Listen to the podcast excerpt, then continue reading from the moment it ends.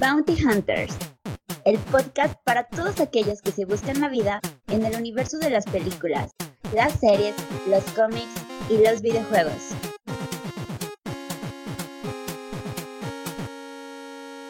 Este programa es patrocinado por Bombones El Bizcocho.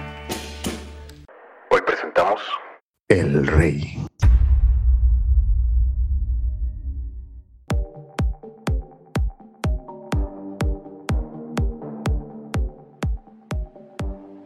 Hola a todos y sean bienvenidos a Bounty Hunter. Al habla Chus y como cada semana me encuentro con el fan número uno del rey, Dimitri Albertini. ¿Cómo está Chente, amigo? A toda madre, mi estimado Chus. Encantado de hablar del rey. Elvis Presley. Muy bien, Dimitri, pero ¿qué no íbamos a hablar de Chente en esta ocasión? ¿Qué está pasando? Pues te vas a quedar con las ganas porque esta vez no hablaremos de ese rey. Pues adelante, amigo, hablaremos de otro rey, esta vez el rey del rock and roll. Pero antes de eso, vamos a tener un par de cositas antes, eh, algunos trailers que revisar y finalmente cerraremos con una reseña del rey y un top que nos tienes preparado que según han dicho está buenísimo. Sí, el top va referente a siete películas donde suena música de Elvis Presley. Variadito en top, variadito. Entonces, ¿por qué no arrancamos con el primer tema? Fíjate que en la semana terminó, al fin terminó la serie de Miss Marvel.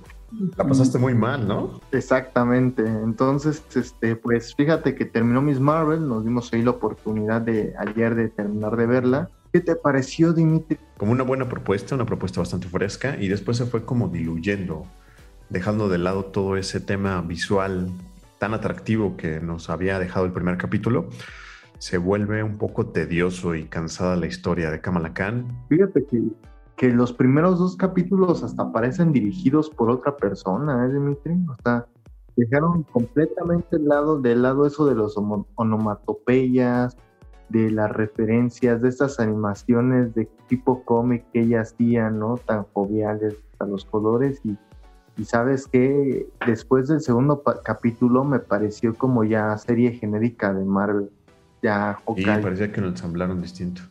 Ajá, como que hicieron ahí algo medio raro. Y pues a grandes rasgos, la verdad es que no me gustó. Creo que los primeros dos capítulos son los que valen la, pena. ¡Aburrido! No se esperaba gran cosa de Kamala Khan, pero fíjate que una serie de la que sí se espera gran cosa, Dimitri. Bueno, salió el tráiler de una de las sagas más queridas, ¿no? De lo, del cine, ¿no? Directamente desde la Tierra Media, El Señor de los Anillos de Amazon Prime. Los Anillos de Poder, eh, justamente por ahí del 2018, se puso a la venta los derechos para la serie televisiva. Por ahí estaban compitiendo HBO, Netflix, e incluso eh, compitieron varias y el ganador por quilataje de dinero fue ni más ni menos que Prime. Creo que les costó 500 millones la adquisición de estos derechos y lo que se va a convertir en la serie más cara de la historia. Quieren tener una franquicia, un book insignia que siga vendiendo suscripciones y que ayude a traer a mucho más gente, sobre todo los fans del Señor de los Anillos. la historia en general versa sobre eh, la forja de los anillos de poder y cómo se fueron creando cada uno de estos. Vamos a ver, vamos a ver, porque al menos el tráiler que nos entregaron el semana pasada tiene muchos tintes cinematográficos.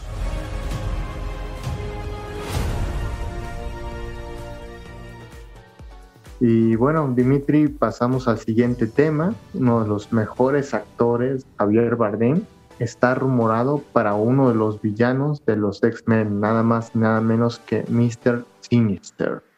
Ya lo habíamos visto recientemente en Dune. Javier Bardem a mí se me hace un actor muy, muy interesante. Sí, que le salen muy bien los, los villanos, ¿eh, Dimitri? Recordemos que anduvo en James Bond, ¿no? Y que lo hace increíble a este villano. Y, fíjate que ahorita Marvel lo está haciendo interesante. Bueno, está volteando a ver superestrellas para interpretar a sus villanos. Vemos a un Christian Bale, vemos a, a una Kate Blanchett para contrarrestar el carisma de los protagonistas. Funciona, ¿no? Funciona. Al menos no se nota tan, tan frágil ese punto, que es lo que más, lo que más le duele a Marvel. Parece que es cierto lo que dices.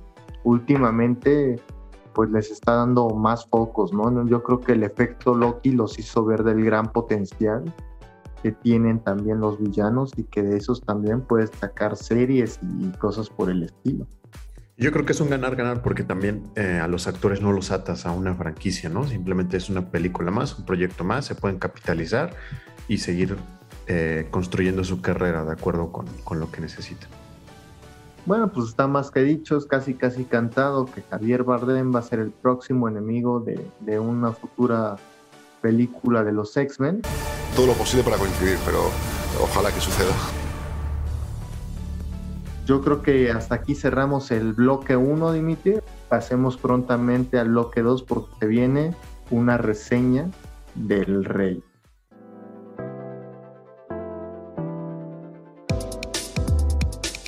Podcast conlleva una gran suscripción. Suscríbete y síguenos en nuestras redes sociales. No olvides compartirlo. Ayúdame suscriptor, eres mi única esperanza.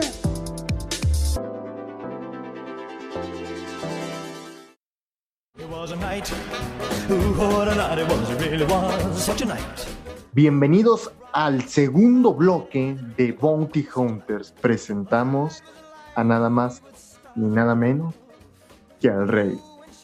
Elvis.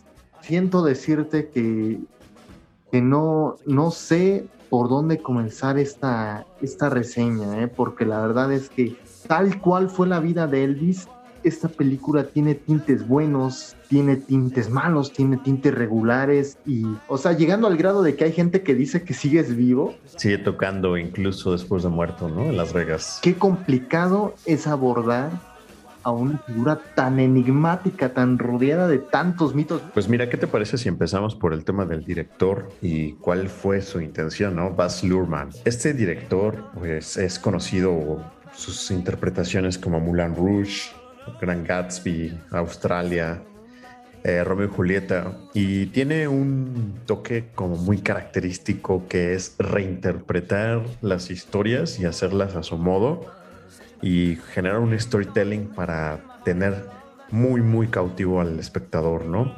Eh, por ejemplo, en el Gran Gatsby vemos esta, este paneo, este movimiento de cámara demasiado abrupto, que pareciera que estás alcoholizado en, medio de la fiesta y te va cambiando y girando y haciendo. Y creo que Elvis es un, un tema muy parecido, ¿no? Eh, biográfica, pero en algunos puntos se toma las libertades en el que a muchos amantes y letrados de Elvis Presley, pues les va a parecer un insulto y para otros les va a parecer una muy buena propuesta visual.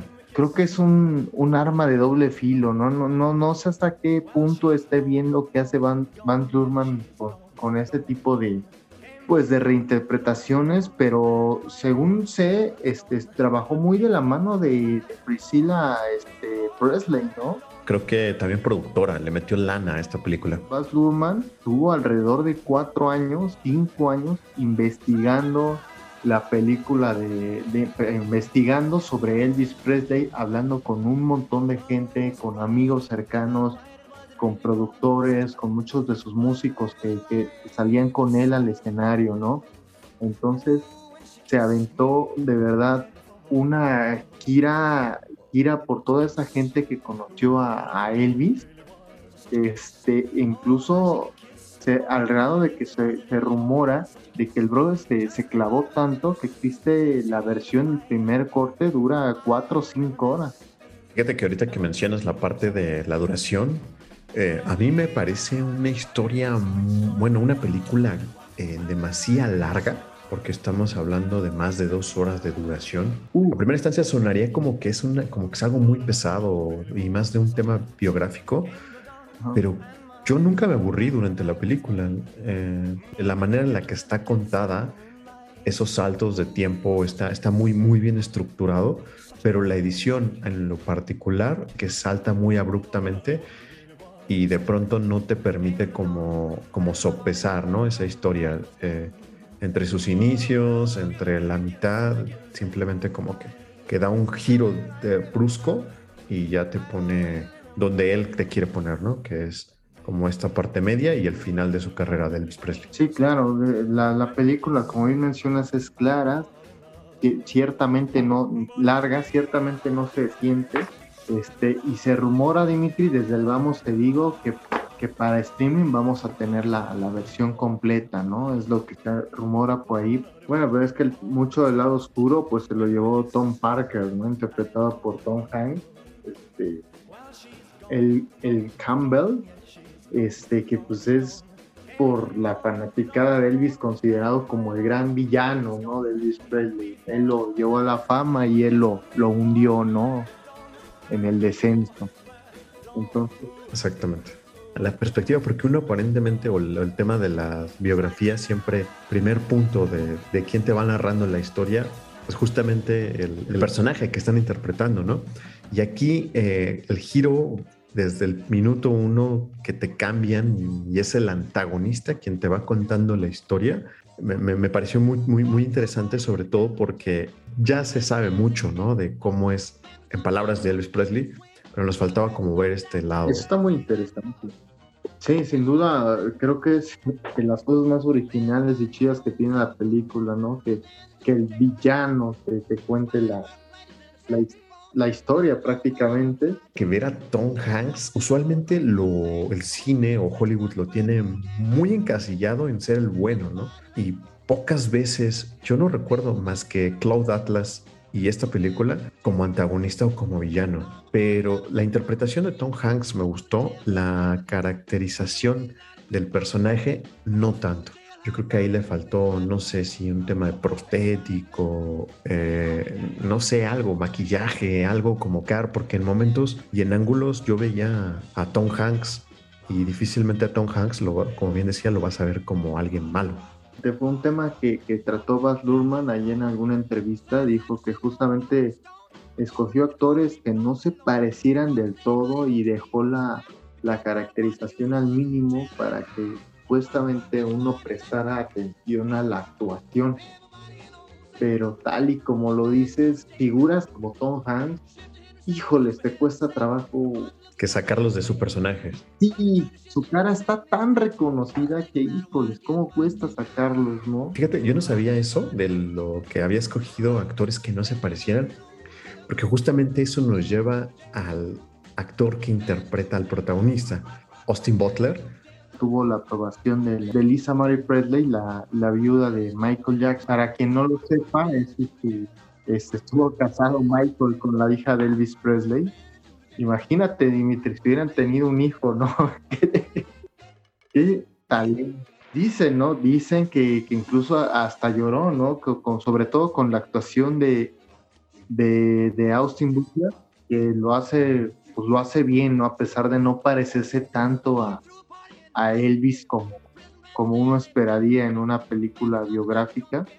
La verdad es que lo hace bastante bien, ¿no? Tanto en, en, la manera de interpretación corporal, que de eso tú sabes un poquito más, y, y hasta donde sé, este brother se aventó todas las canciones, porque de hecho él es músico. Yo en lo particular tengo un problema con él pero eso ya es un, muy a título personal. A mí nunca me pareció ver caracterizado a Elvis Presley físicamente, ¿no? Y sobre todo yo lo atribuyo al tema de los ojos. Para mí, cuando lo veía en ángulos, yo estaba viendo más a este Ray Liotta de joven, también en paz descanse, que debe estar junto a Elvis Presley. Y eso en, momentos a mí me, me sacó como de contexto, dejando de lado el tema físico, la actuación de Austin Butler se ve que le metió durísimo, o sea, una, o sea un compromiso, porque incluso eh, en una entrevista que, le hicieron, él, mencionaba que la charla de Elvis Presley va evolucionando de acuerdo a la época porque tienes un Elvis Presley joven, donde apenas está empezando a debutar en la televisión y, lo, escuchas hablar demasiado rápido, con, con ese nerviosismo ¿no? que, que, se tiene como juventud. Y conforme va avanzando, pues va adquiriendo ese colmillo y, y, su charla se nota un poco más pausada. Tanto el acento como la caracterización en escenario y cómo transmite esa energía, porque estamos hablando de, del showman, ¿no? Sí. Más grande de todos los tiempos pues, el tipo que fundó Las Vegas, viejo. Exactamente. Y lo transmite bastante bien. O sea, en ese aspecto yo lo, lo, lo, veo al menos nominado, o se me haría injusto que no lo nominaran a los Oscars. Pues mejor actor. parece que, que al final Baz Luhrmann tenía razón porque justamente una figura tan, tan icónica como Elvis Presley, o sea, es un rostro que tú le puedes mostrar a alguien random en la calle y te lo ubica, ¿no? Es, es como Michael Jackson, o sea, es un artista tan grande que ya trasciende incluso a la gente que no conoce el nombre de una canción de, Elvis, ¿no? Entonces, este, pues sí, a mí me sacó un poquito que de plano, pues no, no se pareciera tanto que digamos a Elvis. No, es que no se parece. Pero. Tiene ángulos, pero, pero en general no se parece. Sí, no, la verdad es que, híjole, Baz Luhrmann tiene ahí unas formas muy raras de, hacer las cosas, ¿no? Pero en general me parece, me parece bien. Y Austin Butler, bajita la mano, muchos lo recuerdan por iCarly y Soy 101, pero te digo, bajita la mano, ya estuvo en dos películas que estuvieron nominadas al Oscar, como Dune y y había una vez Hollywood, ¿no? Entonces, este, y ahorita protagonizando Elvis, Dimitri. Que es un salto muy grande, ¿no? Pero sí se ve el compromiso. o sea, el compromiso actoral se ve y se transmite, suda en el escenario, por así resumirlo. Lo hace muy bien. También me parecería muy injusto este, que no lo nominaran al Oscar. Ya si gana o no, me parece que de todas formas. Ya es otro tema. Eso va a catapultar su carrera a, a grados que que yo creo que ni él mismo se, llegó a imaginar cuando andaba en estas series de, Nickelodeon. Y qué bueno, me da mucho gusto que haya estos nuevos talentos que, pues que se meten y se comprometen y... Conclusiones. ¿Qué te pareció la película? La película me parece que es correcta, Dimitri, correcta. Es una buena película. Es digna de ir a ver al cine, claro que sí. Pero me parece que se queda corta comparado con, con otros biopics, como por ejemplo fue el caso de Bohemian Rhapsody o la película de Elton John, que no llega a ser tan buena como estas dos últimas, que, son este, las más cercanas. recordemos que igual una le dio un Oscar ¿no? al actor principal, me queda un escalón abajo que, la película adolece, principalmente mi, mi calificación va a dos cosas, o sea, lo de la caracterización me parece que era innecesario completamente, Dimitri.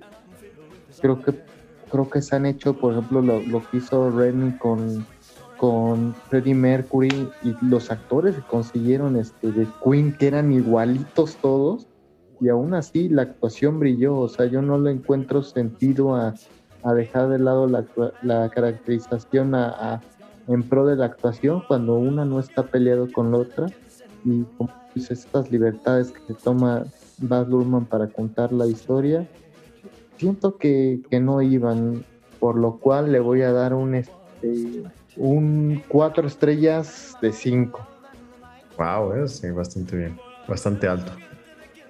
Dimitri no te vas a escapar tú tampoco eh de una vez, gánate tus haters.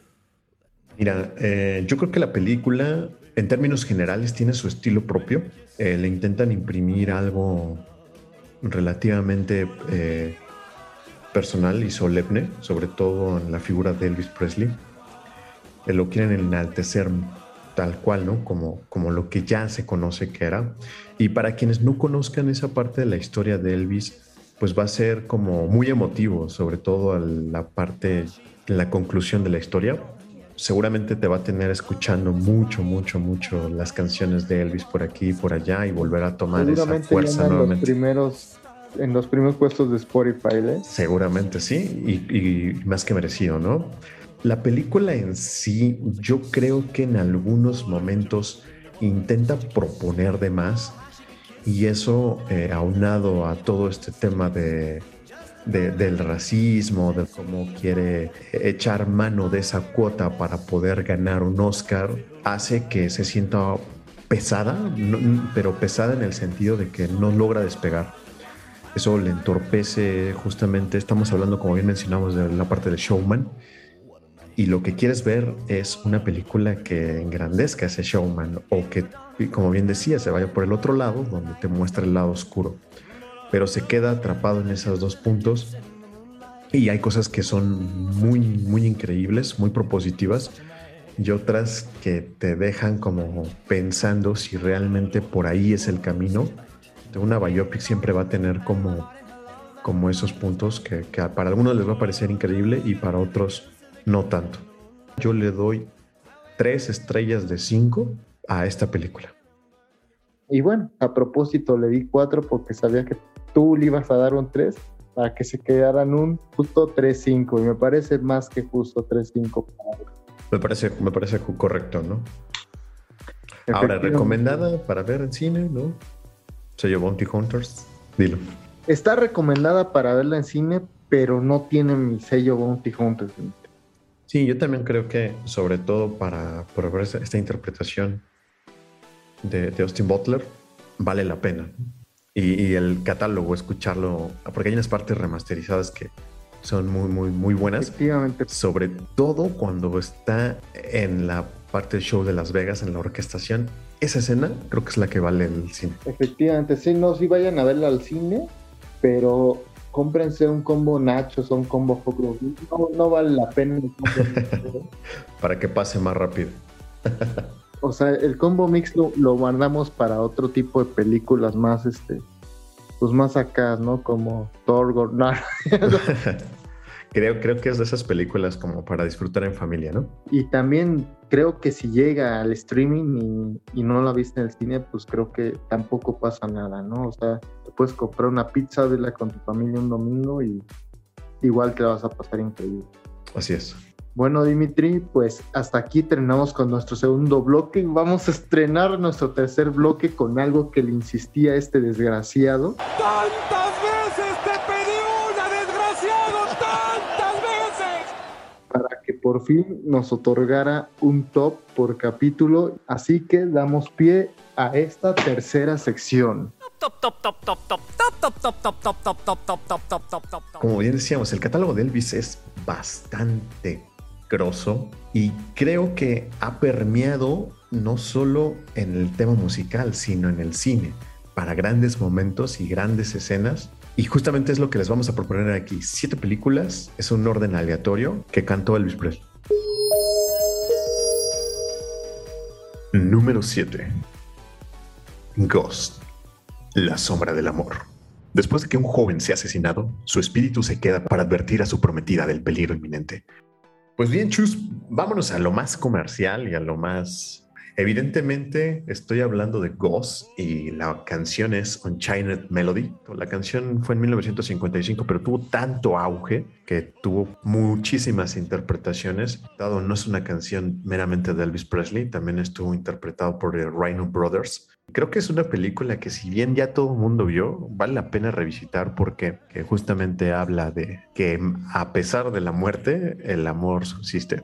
Sin duda uno de los clásicos de, lo que es este cine estadounidense, ¿no? La sombra del amor, una película muy bella, con una de las escenas más parodiadas de la historia. Y qué bueno verla aquí en este top, qué, qué padre que, que nos den la oportunidad y dime, Dimitri, si no la agarramos en el 5 o en el 7, que fue una de las películas que en los 90 pasaron a más no poder, ¿dónde la podemos ver actualmente? Disponible en Cinepolis Click. Número 6. Lilo y Stitch. Una niña hawaiana adopta un supuesto perro sin saber que es un peligroso experimento científico. Bueno, Dimitri, pues continuamos con un clásico de, de Disney, ¿no?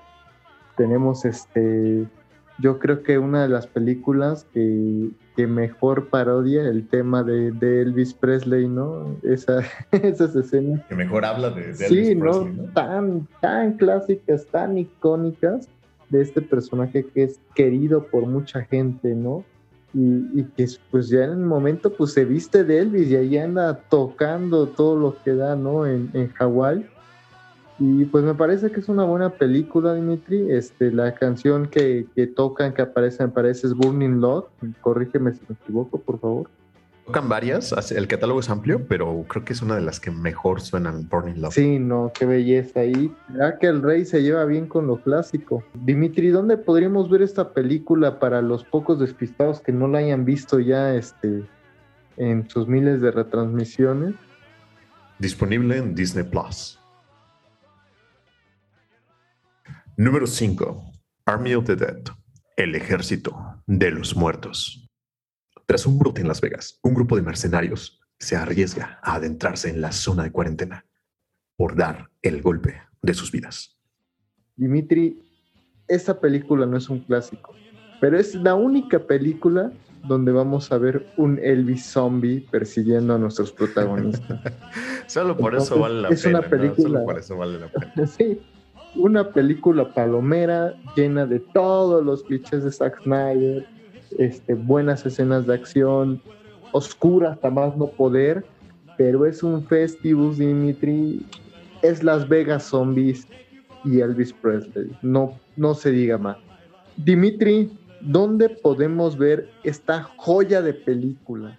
Disponible en Netflix. Dimitri fue obligado a meter esta película en este top.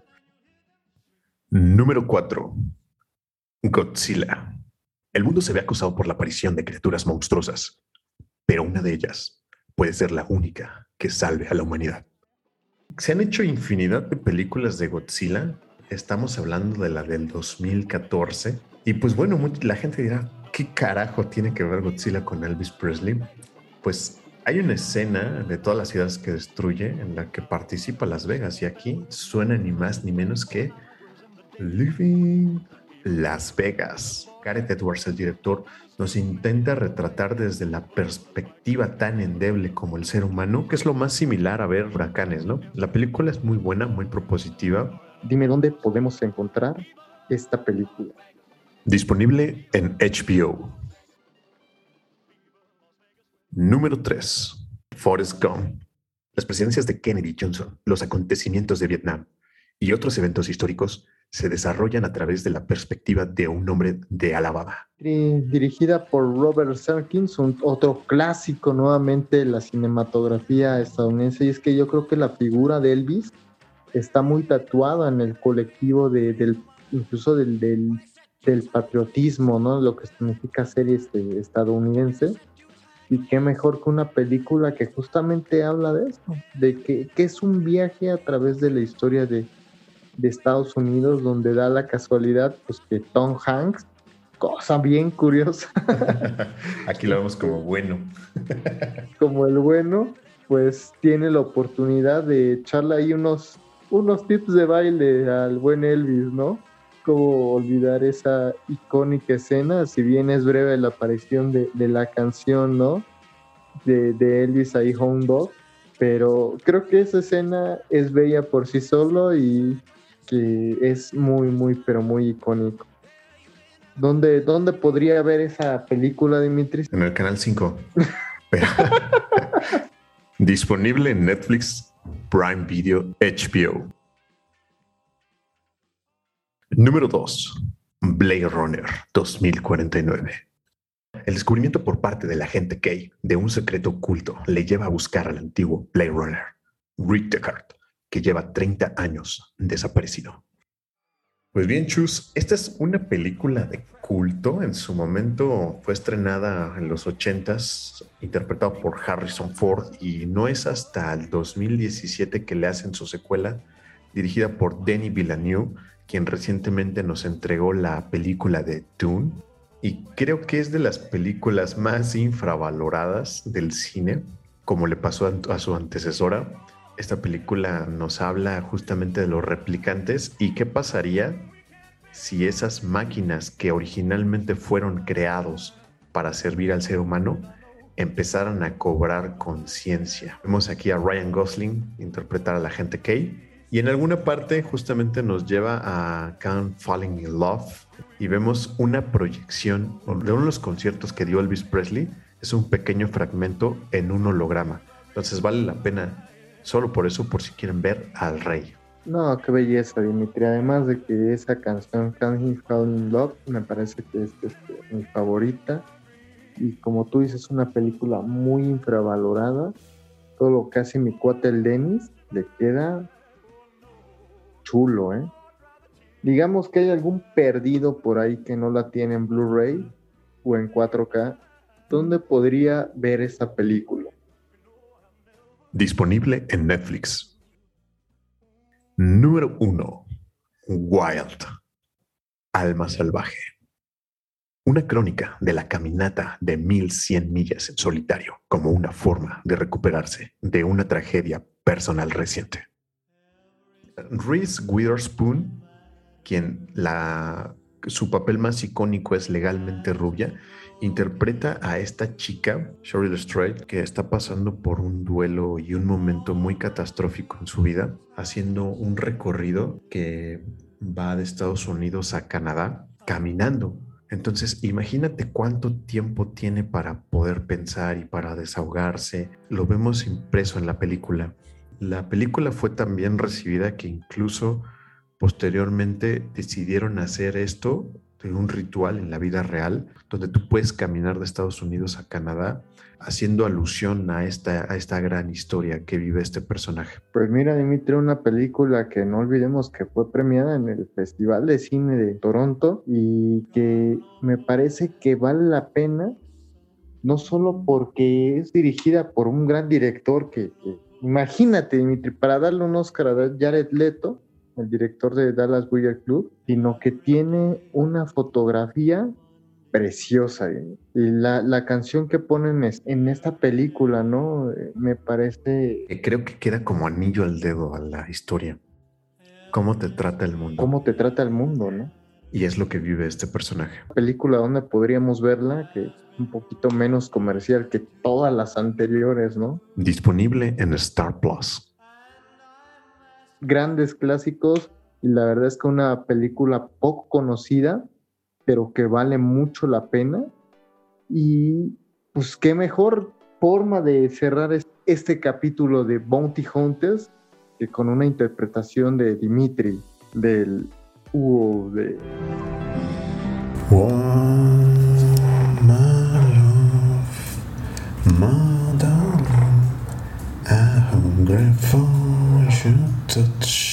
Bueno, pues hasta aquí el capítulo de Bounty Hunters. Se despide Chus a la distancia, les mando un abrazo. Y Dimitri, ¿dónde nos podemos encontrar? Nuestras redes sociales. Los invitamos a que sigamos la conversación en Bounty Pot, como suena Bounty, Bounty, en todas las redes sociales. Hagamos esto, Chus. Que el, el primer comentario nos pida un saludo y los saludamos en el siguiente episodio. Va, va, va, me late.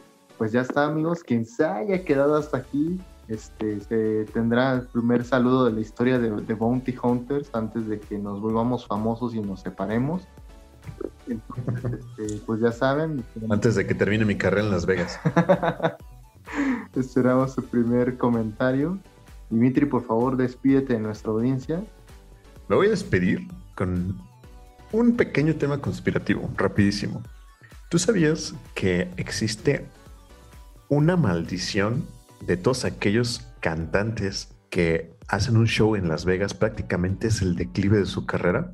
No, no conocí esa, esa maldición, Dimitri. ¿Cómo está ese rollo? ¿Qué, qué, qué más? Sí, aquellos, aquellos este, cantantes que salen en Las Vegas, les cae la maldición de Elvis Presley porque prácticamente es el fin de su carrera. Le pasó, le pasó a Madonna, le pasó a Britney Spears y hoy el temor está porque quien fue la última gran artista que interpretó ahí fue ni más ni menos Adele. Parece que, el rey no quiere que nadie más brille en su escenario, ¿no? Más que él. Pues ya que nos pusiste ahí los pelos de punta, un saludo de Bounty Juntas y dejen ese comentario.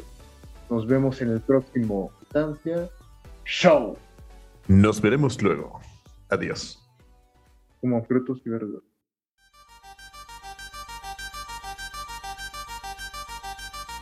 Hemos llegado al final de nuestro episodio. Que la fuerza te acompañe y no te preocupes. Volveré.